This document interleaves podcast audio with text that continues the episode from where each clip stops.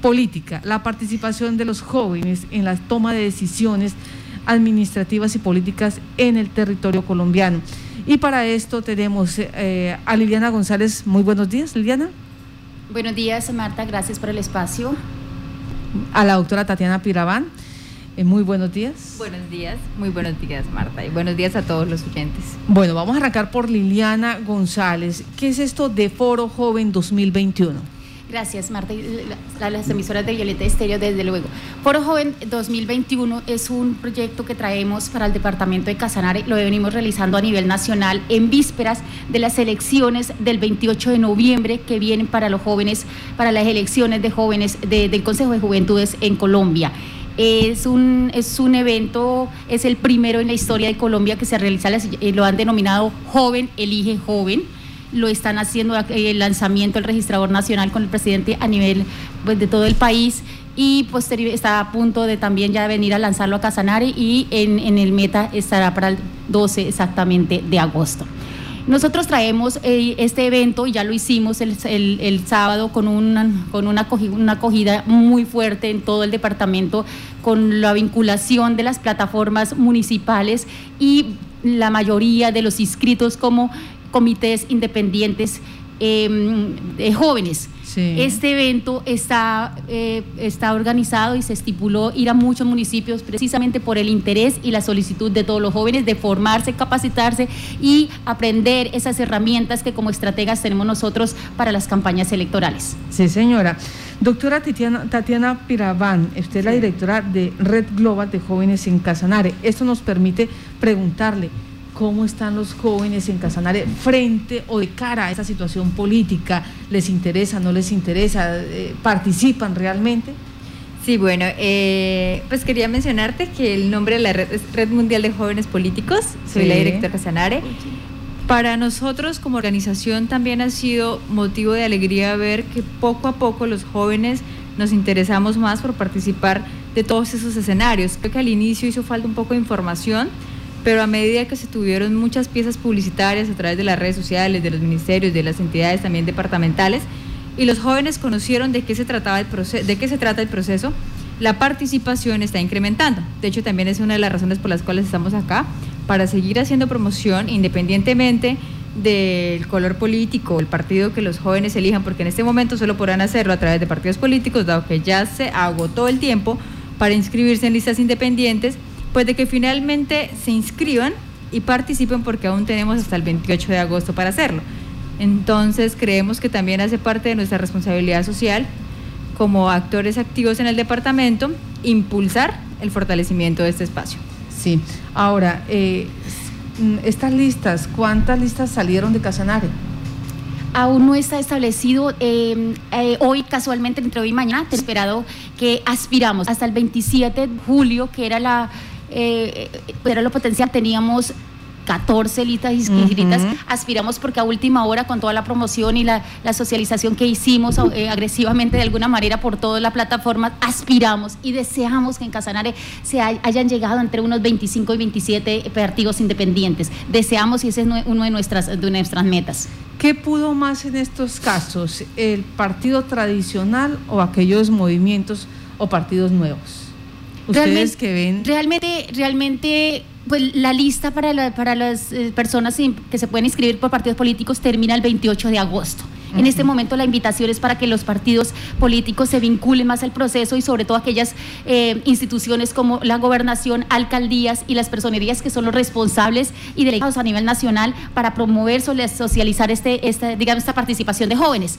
Eh, entonces no podríamos dar eh, eh, en este preciso momento exactamente con esa actitud quienes, quienes tuvieron como mayor acogida. Sin embargo, nos llama mucho la atención la importancia y la vinculación que los jóvenes independientes han tenido en este proceso. Sí, me voy con la doctora Tatiana, porque es que hablar de joven es hablar de qué edad a qué edad, para que los que estén en casa y, digan, oiga, yo puedo participar aún, voy a, voy a hacer presencia en este foro joven 2021, eh, eh, ¿cómo lo pueden hacer? ¿Cuáles son esas edades? ¿Por qué es bueno que ellos participen? Bueno, nosotros constitucionalmente somos jóvenes hasta los 28 años, desde los 14 hasta los 28. la participación que se espera eh, esté en las listas como candidatos y también quienes van a poder votar son las personas que están en este rango de edad.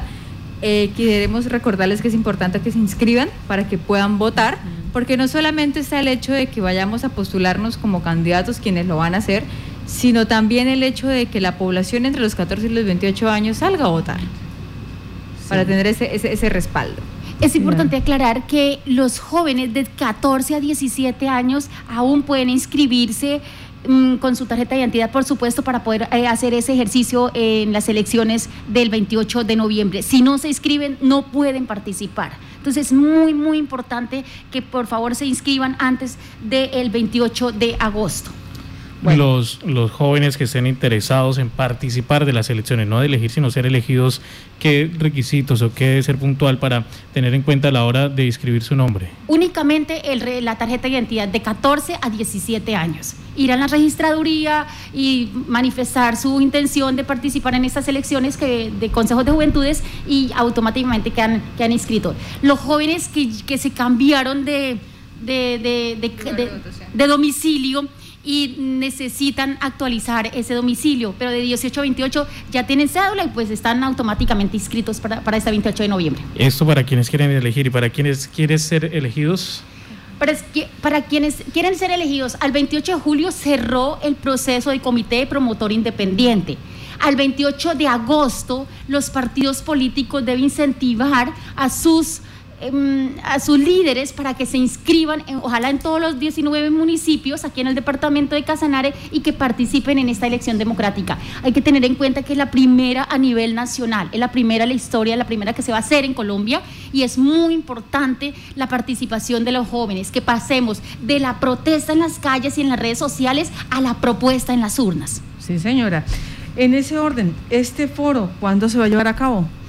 Ya se realizó. Ya, se realizó. Esas son las conclusiones de, esta actividad. Las, mira, la participación y la vinculación fue muy fuerte, más de lo que nosotros... Eh, eh, se, esperaba. Se esperaba exactamente. Los, la mayor parte de los municipios se vincularon, algunos referentes municipales, y, y fue tanta la solicitud que hemos considerado llevar el foro a varios municipios precisamente por el interés manifestado. Ahora, como el aforo donde lo hicimos fue, fue reducido por el, pues por el, tema de las restricciones, por ello los, la mayor parte de los municipios no pudieron asistir. Entonces debemos ir a los municipios y nosotros lo hacemos con todo gusto como empresa de consultoría política y nuestros aliados que son las personas que estamos vinculadas al proceso. ¿Y ya se tiene un itinerario?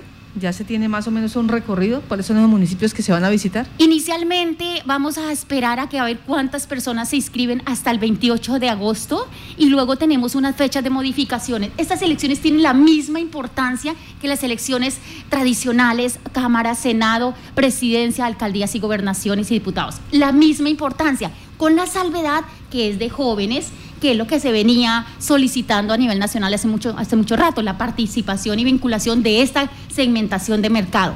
Consideramos que para la segunda semana de septiembre, cuando ya tengamos establecido exactamente los inscritos y tengamos con seguridad eh, cuántos en cada, en cada municipio, empezamos a hacer el recorrido con un cronograma ya y una trazabilidad ya completa.